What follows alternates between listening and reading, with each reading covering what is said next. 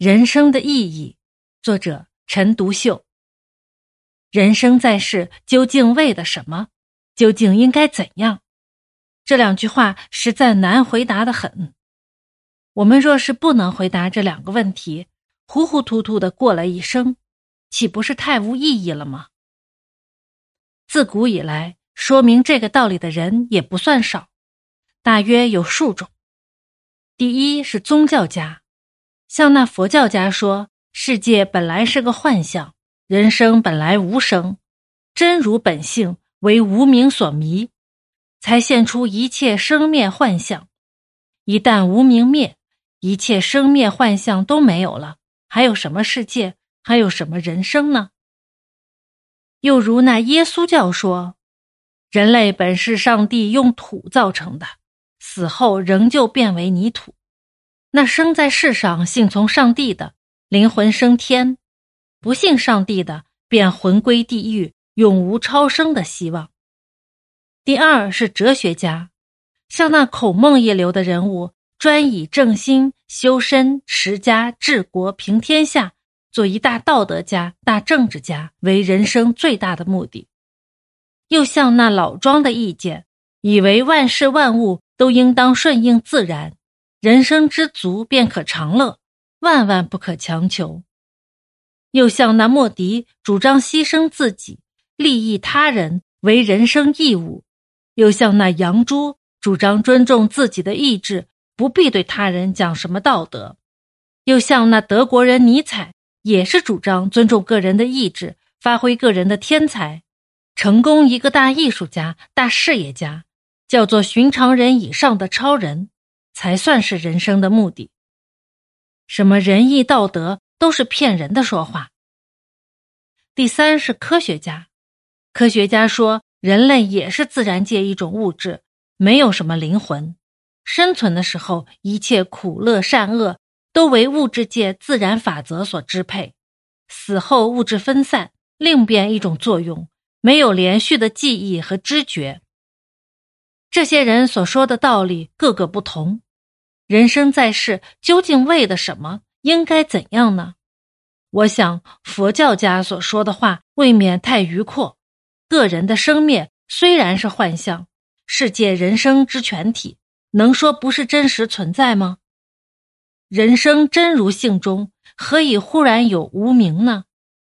既然有了无名，众生的无名何以忽然都能灭尽呢？无名既然不灭，一切生灭现象。何以能免呢？一切生灭现象既不能免，无人人生在世，便要想想究竟为的什么，应该怎样才是。耶教所说更是凭空捏造，不能证实的了。上帝能造人类，上帝是何物所造呢？上帝有无，既不能证实，那耶教的人生观便完全不足相信了。孔孟说的正心、修身、齐家、治国、平天下，只算是人生一种行为和事业，不能包括人生全体的真意。无人若是专门牺牲自己利益他人，乃是为他人而生，不是为自己而生，绝非个人生存的根本理由。墨子的思想也未免太偏了。杨朱和尼采的主张虽然说破了人生的真相。但照此极端作曲，这组织复杂的文明社会又如何行得过去呢？人生一世，安命知足，事事听其自然，不去强求，自然是快活的很。但这种快活的幸福，高等动物反不如下等动物，文明社会反不如野蛮社会。我们中国人受了老庄的教训，所以退化到这等地步。科学家说：“人死没有灵魂，生时一切苦乐善恶都为物质自然法则所支配。”这几句话倒难以驳他。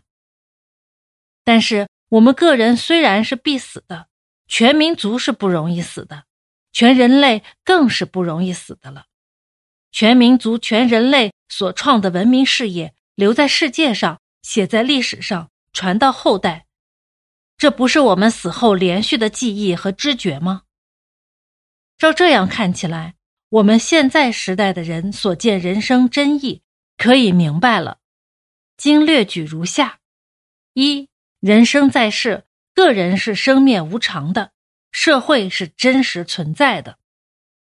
二、社会的文明幸福是个人造成的，也是个人应该享受的。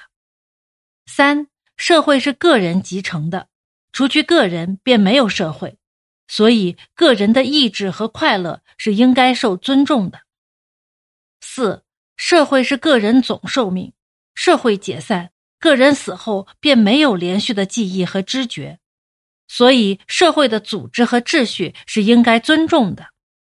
五、执行意志，满足欲望，自食色以至道德的名誉都是欲望，是个人生存的根本理由，始终不变的。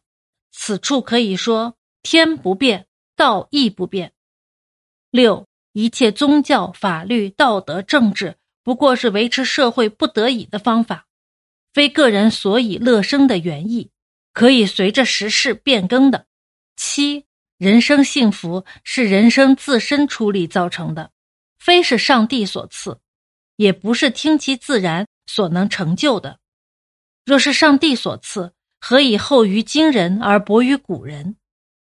若是听其自然所能成就，何以世界各民族的幸福不能够一样呢？